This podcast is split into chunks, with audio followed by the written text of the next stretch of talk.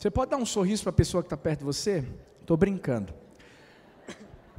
A, a mensagem de hoje é: faça Deus sorrir.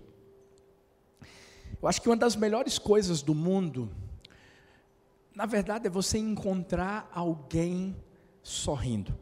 Parou para pensar? Em São Paulo não, gente, porque São Paulo é tranquilo, o trânsito é maravilhoso, o pessoal das motos assim não fazem nada de... É, teve uma vez que eu cheguei aqui em São Paulo, aluguei um carro, nessa época ainda não tinha casa de Gui de Nath, a chave, mas eu, eu, eu, eu aluguei um carro, eu só fiz entrar na rodovia um, um motociclista, motoqueiro, não sei nem o que chama mais, ele já deu logo uma lapada no retrovisor do carro para dizer, seja bem-vindo a São Paulo.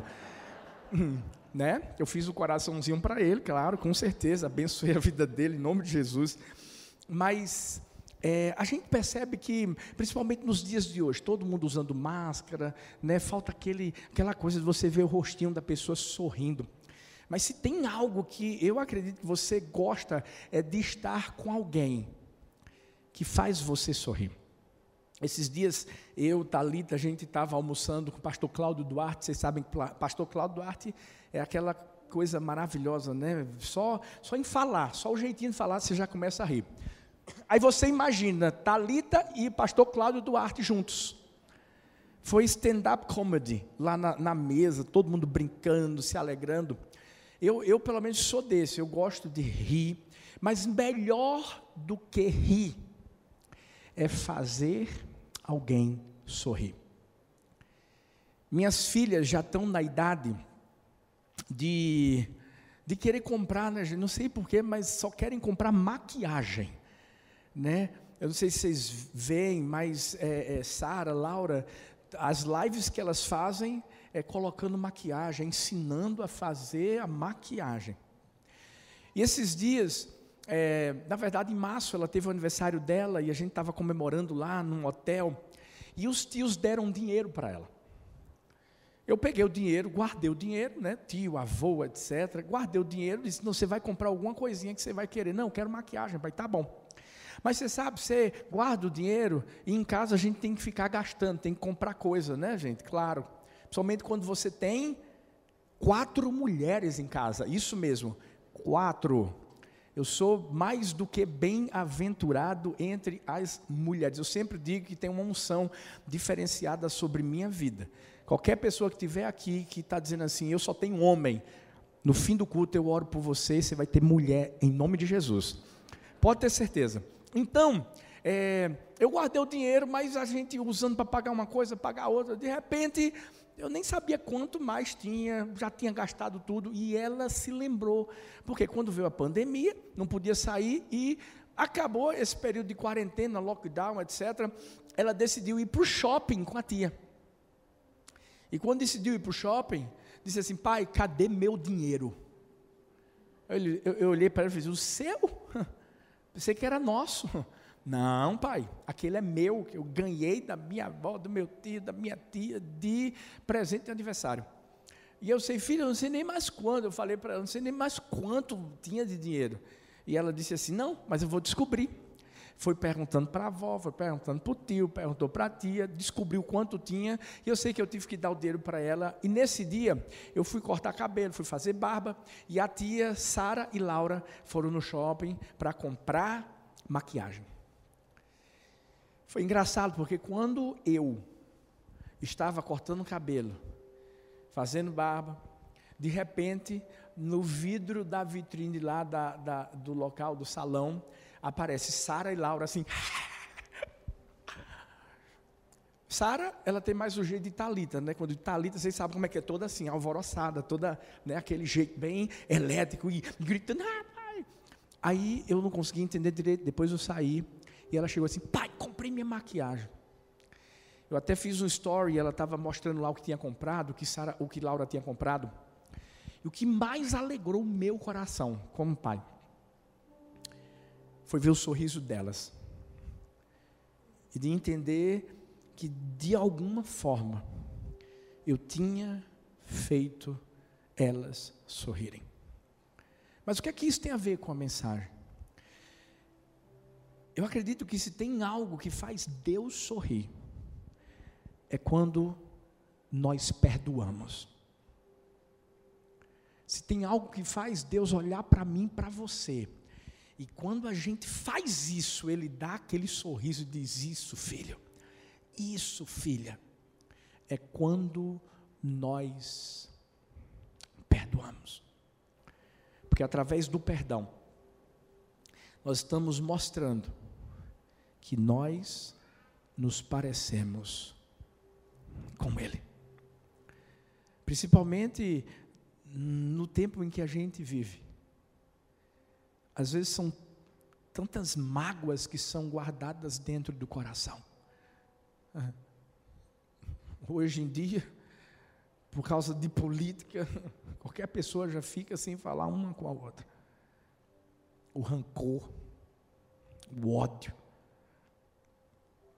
É quando a gente começa a perceber que se nós não nos posicionarmos e fazermos a diferença onde nós estamos, como diz a Bíblia, nos últimos tempos o amor de muitos esfriará.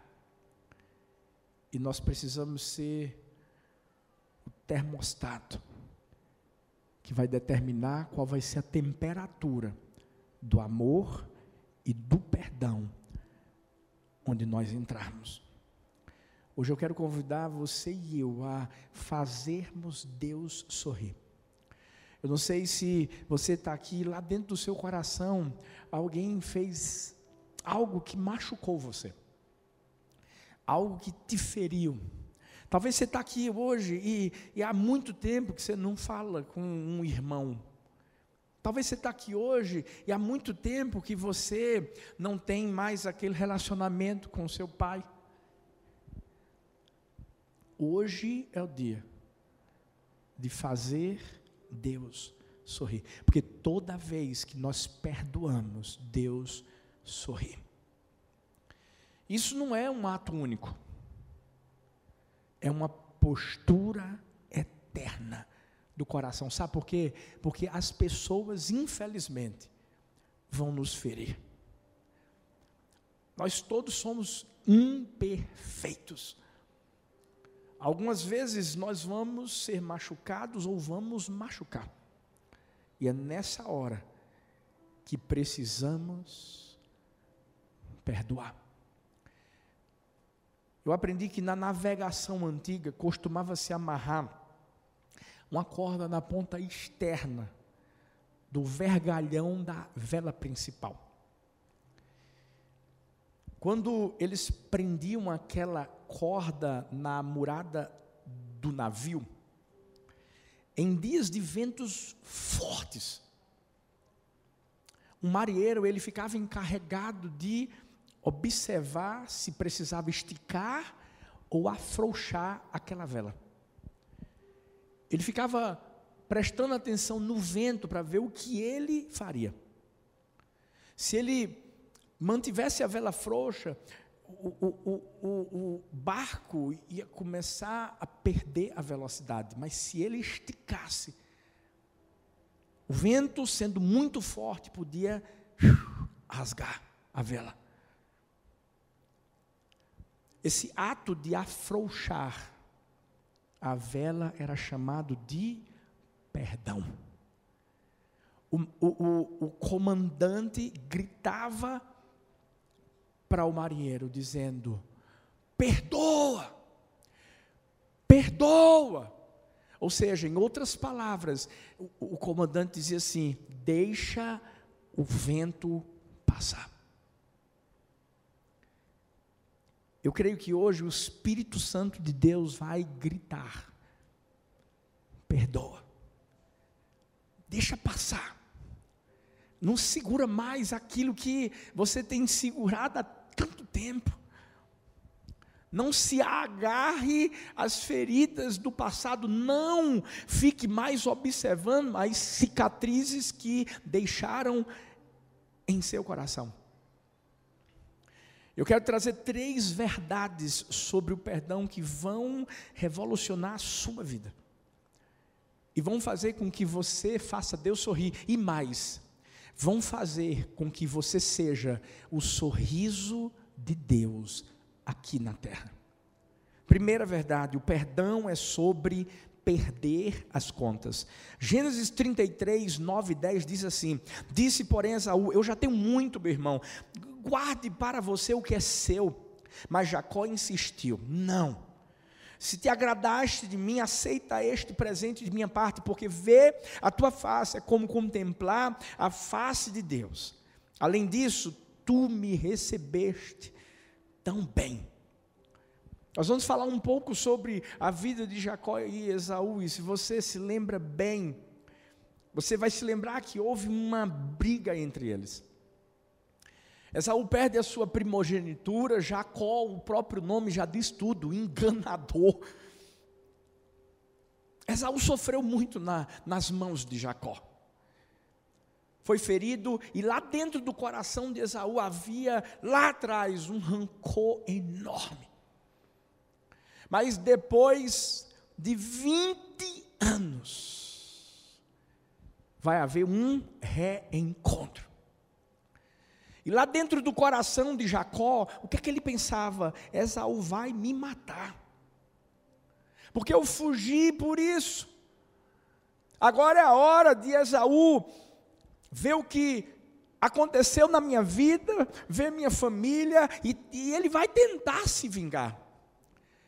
Mas a Bíblia vai nos mostrar que Esaú perdeu as contas. Eu, eu não sei se isso já aconteceu com você, mas algumas vezes a gente está fazendo algum tipo de conta, algum tipo de conta, e de repente vem alguém, nos distrai, e aí o que é que acontece? Você perde as contas. Pelo menos no, no, no, no, iPhone, a calculadora é horrível, gente, porque se você errar qualquer coisinha, você tem que voltar a fazer tudo de novo, não é isso? Algumas pessoas dizem assim: ah, pastor, mas a Bíblia diz que a gente tem que perdoar 70 vezes 7.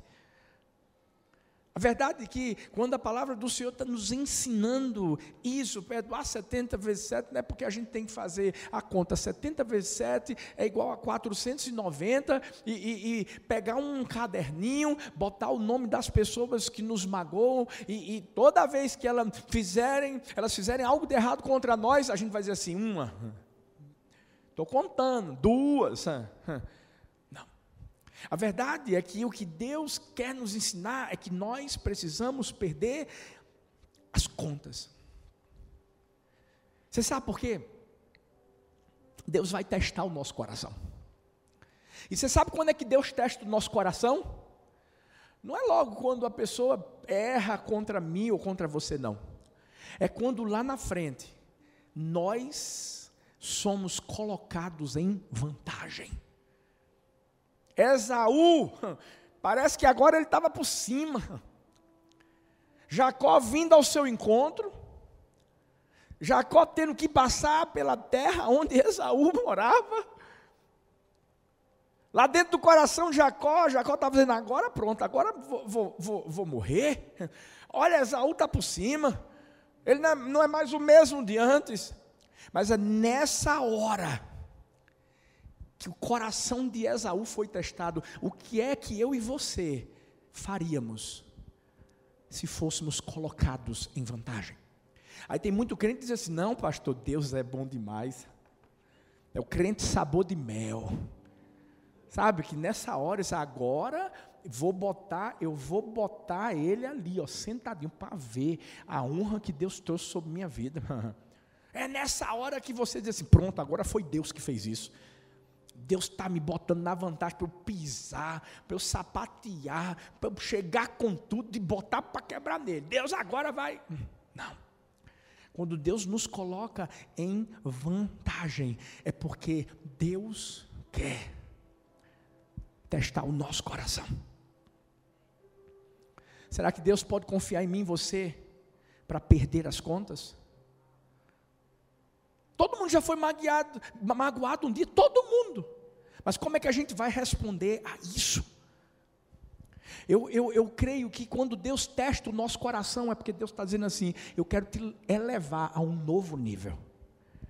Qual vai ser a sua decisão? Por isso que Paulo, Paulo vai dizer assim, ó, lá em Efésios 4, 31, 32.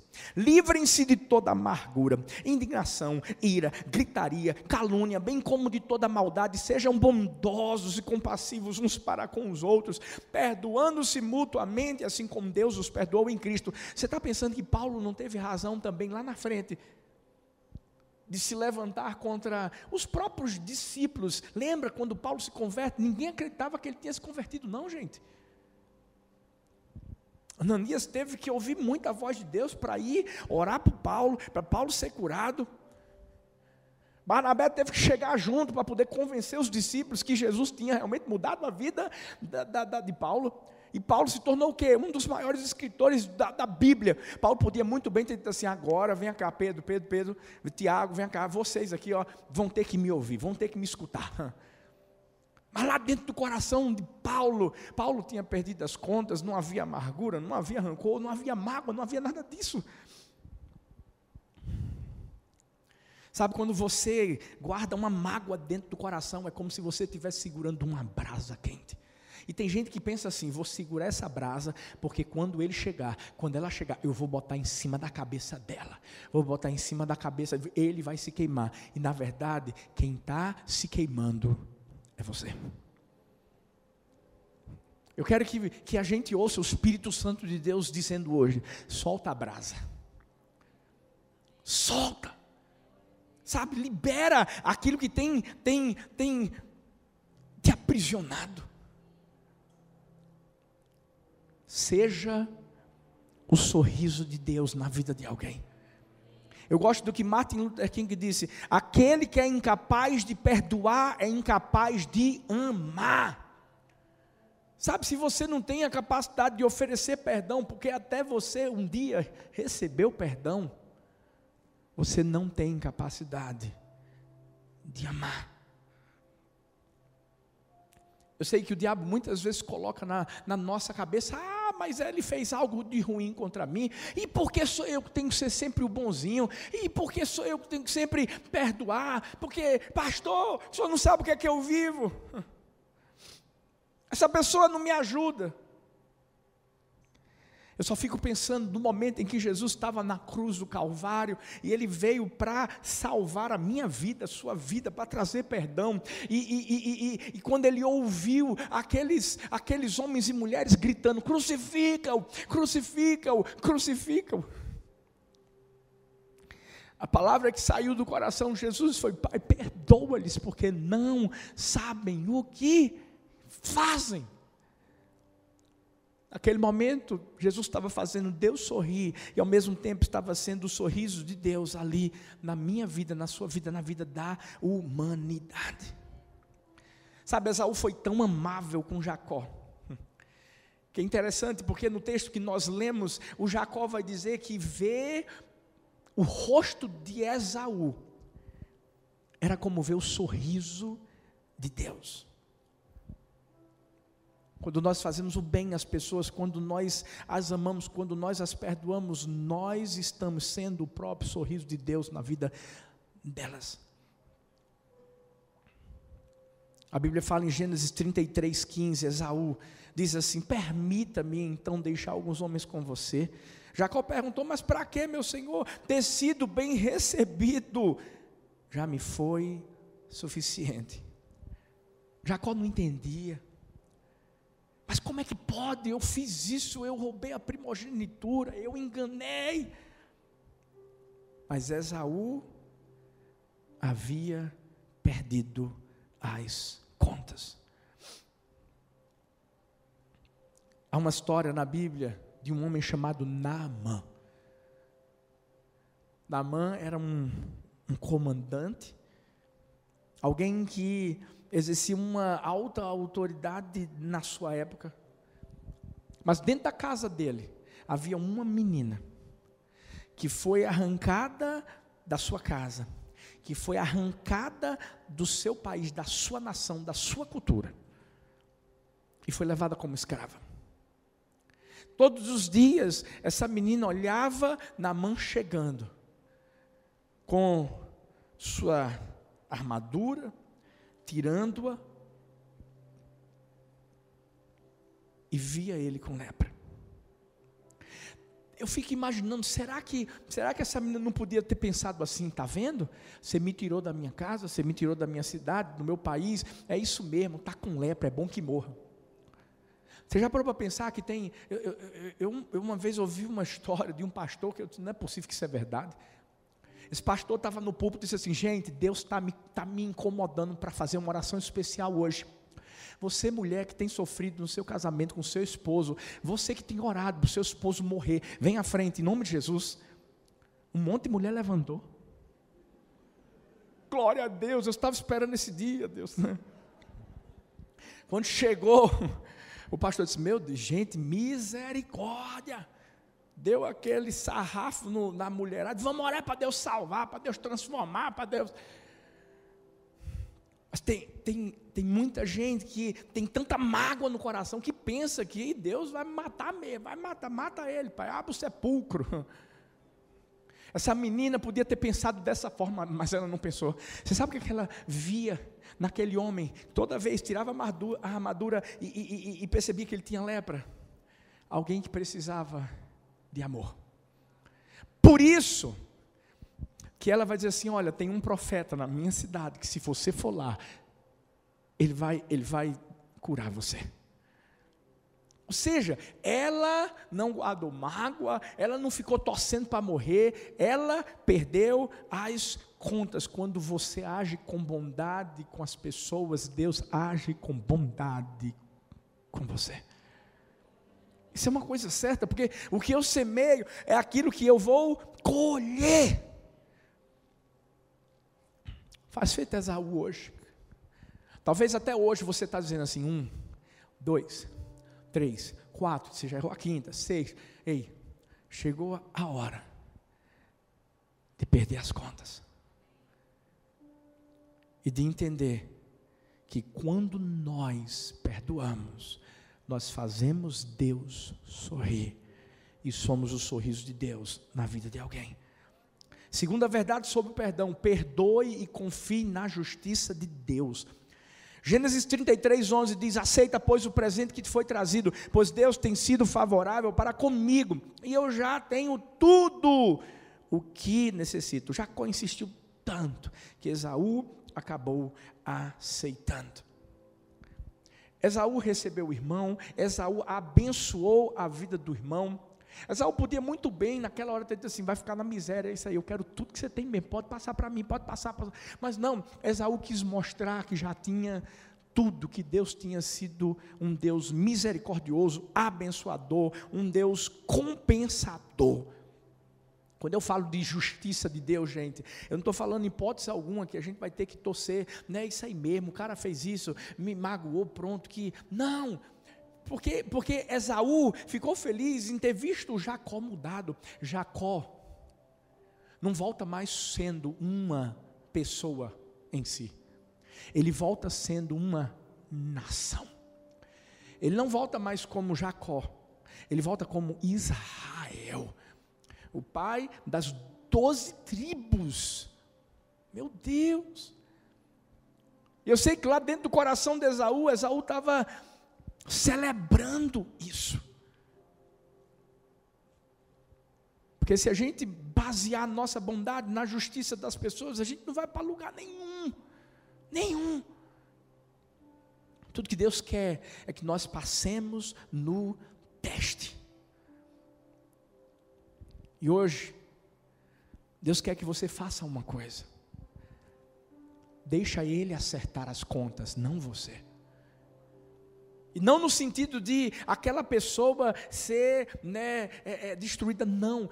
A gente tem que orar para ela ser restaurada, transformada. Talvez você diga assim, pastor, mas o senhor não sabe o que ele fez, o senhor não sabe o que ela fez. Ah, como eu amo quando a Bíblia diz que Jesus está crucificado ali, dois ladrões ao lado dele, e de repente um ladrão diz assim: Lembra-te de mim quando entrares no paraíso. Aquele ladrão merecia estar lá. Sabe? Jesus podia ter dito assim: você merece, você vai para o inferno mesmo, porque você fez isso, fez aquilo outro. Não, mas a Bíblia mostra que Jesus olha para ele e diz assim: hoje mesmo estarás comigo no paraíso. Eu sei que é muito difícil, a, a, a, a nossa, o nosso pensamento humano não consegue atingir a, a grandiosidade do perdão de Jesus. Eu sei que quando a gente vê atrocidades que acontecem no mundo todo, a gente diz assim: é isso mesmo, tem que morrer mesmo, tem que isso, tem aquilo outro. Mas o olhar de Jesus é sempre diferente. Sabe por quê? Porque um dia foi comigo, um dia foi com você também. Você sabe o passado que você tinha. Ou talvez você está aqui nesse lugar e diga assim, pastor, o senhor não me conhece, eu não sou boa peça, não. É como lá, lá no Nordeste a gente chama de alma cebosa. Aqui não tem isso, não, tem? gente, deixa Deus acertar as contas. Eu vi uma história que nos tempos da, do grande império romano tinha um, um jovem cidadão que estava sendo processado e condenado pelo crime de lesar a pátria. E o veredito foi dado e disseram assim: vai morrer. Quando os soldados já começaram a se levantar para pegá-lo e, e a sentença ali ser contra ele, um senhor se levantou, ele não tinha braços, ele disse assim: Eu peço a palavra. O juiz olhou para ele e disse: Sim, senhor, pode falar. Eu disse: Esse é meu irmão. E não estou aqui para eximi-lo dos erros que ele cometeu.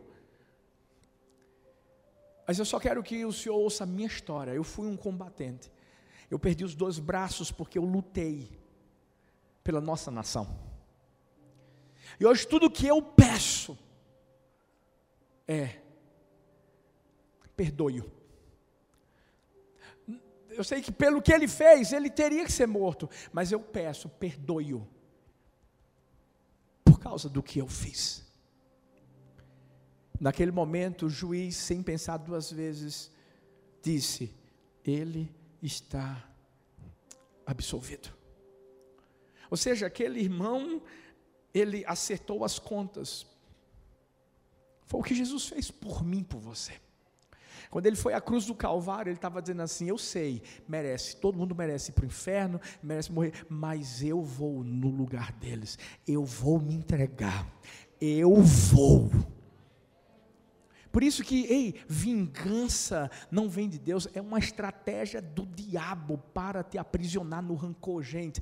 Pesquisas foram feitas em várias universidades do mundo que mostram que quanto mais você guarda rancor dentro de você, por exemplo, se você tem uma dor de cabeça, mas você tem rancor dentro do seu coração, a sua dor de cabeça começa a ser cada vez maior e contínua. A gente sabe o que um rancor, uma mágoa pode fazer. Até um câncer pode gerar no corpo de uma pessoa. Agora imagina para a vida espiritual. Faça Deus sorrir. Deixa Deus acertar as contas. Seja o sorriso de Deus aqui na terra. E em último lugar, e para mim essa é a mais importante, verdade sobre perdão perdoe e deixe um legado. Gênesis 33, 4 diz: Mas Esaú correu ao encontro de Jacó, abraçou-se ao seu pescoço e o beijou, e eles choraram.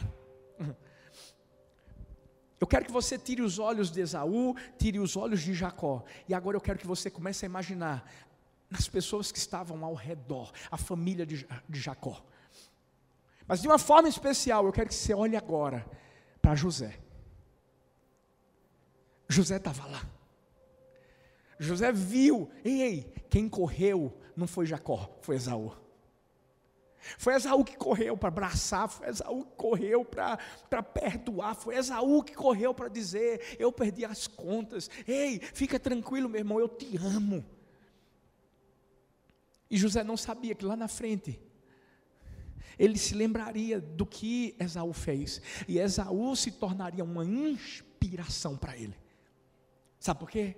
Porque lá na frente José seria odiado pelos seus próprios irmãos, colocado numa cisterna, Depois seria levado como escravo para o Egito, e lá no Egito, quando parece que as coisas estavam muito bem, na casa de Potifar, vai ser caluniado pela mulher de Potifar. Vai para a prisão para ficar dois anos ali. E quando ele pensa que agora vai dar certo, porque eu desvendei o sonho, e o copeiro vai chegar lá e vai se lembrar de mim, e o copeiro não se lembrou. Até que um dia, José é colocado como governador do Egito, a pessoa mais importante depois do faraó. Você já pensou? José podia muito bem ter dito assim: agora eu sou governador. cadê a mulher de Potifar e cadê Potifar? Vem cá, pode prender, mata os dois. Você já parou para pensar que aquele copeiro, sem dúvida alguma, agora estava servindo também José? Porque José estava lá no palácio. José podia muito bem ter dito assim: Ei, você se lembra? Você não se lembrou de mim. Quando eu desvendei o teu sonho, você disse assim: vou chegar lá e, e, e me lembro. E, mata ele. E os irmãos? Quando chegam famintos, José podia muito bem ter dito assim: pode matar todo mundo aí. Mas José se lembra de quem? Esaú. Meu tio tinha tudo para odiar o meu pai, mas ele o perdoou. Meu tio deixou um legado. A minha pergunta hoje é: qual é o legado que nós vamos deixar para os nossos filhos? Para os filhos dos nossos filhos. Qual é o legado que nós vamos deixar para essa cidade de São Paulo? Como igreja. Nós temos que entender as pessoas elas não podem desfazer todo o mal que fizeram contra você, não podem te devolver os anos de, de injustiça que te submeteram. Mas você pode passar por cima de tudo isso e mostrar que você é o sorriso de Deus aqui na terra. Escolha deixar um legado de amor, porque foi isso que Deus fez. E se a Bíblia diz que a gente tem que perdoar como Deus nos perdoou, essa é a estratégia de Deus, perdão. A estratégia do diabo é a vingança, é o rancor. Você já parou para pensar que Deus nunca desistiu de nós por causa dos nossos erros? Eu vi a história de um soldado que perguntou a um cristão se Deus perdoaria o pecador arrependido. E aquele cristão disse assim: quando a sua capa se rasga ou se suja, o Senhor a abandona como um objeto inútil. E o soldado disse: claro que não, eu vou, eu lavo, eu a conserto e continuo a usá-la. O cristão disse assim: se o Senhor tem tanto cuidado com a simples vestimenta, como você quer que Deus abandone a sua própria imagem, embora manchada e desfigurada pelo pecado. Eu quero que você entenda que Deus não só quer que você perdoe, Ele quer que você entenda que você já foi perdoado. E talvez você se encontra hoje aqui dizendo assim, pastor, mas eu fiz algo que o senhor não tem ideia do que eu fiz. Eu realmente não tenho ideia. Mas se Deus perdoou um Paulo da vida, que era um assassino de cristãos, e de repente olha para ele e diz assim: Você vai ser um instrumento poderoso usado das minhas mãos. O que é que Deus pode fazer na minha vida, na sua vida? Uma vez uma pessoa entrou no meu gabinete e disse assim: Pastor, eu sou viciado. Eu disse: Você é viciado em quê? Eu pensei que ele ia falar pornografia. Eu disse: Não, não, não, não. Eu sou viciado em assaltar pessoas. Primeira pergunta que eu fiz foi: Você está armado, meu filho? Sei que estava querendo né, cometeu o vício dele comigo. Ele, não, pastor, não, deixei em casa. Eu disse, glória a Deus, glória a Deus. Vamos conversar. Mas desde o dia que aquele cara entrou, gente, ele tinha trabalho, ele tinha uma família linda, mas era viciado em assaltar. E ele disse assim: Eu quero ser liberto. E naquele dia eu disse: Você vai ser liberto. Eu orei por ele. Ele começou a ir para uma célula. Deus começou a transformar a vida dele. Pá, pá, pá, pá, pá, pá, Hoje ele é um líder de célula. Uma família linda, abençoada. Alguém que está crescendo na graça do Senhor. Você pode celebrar isso.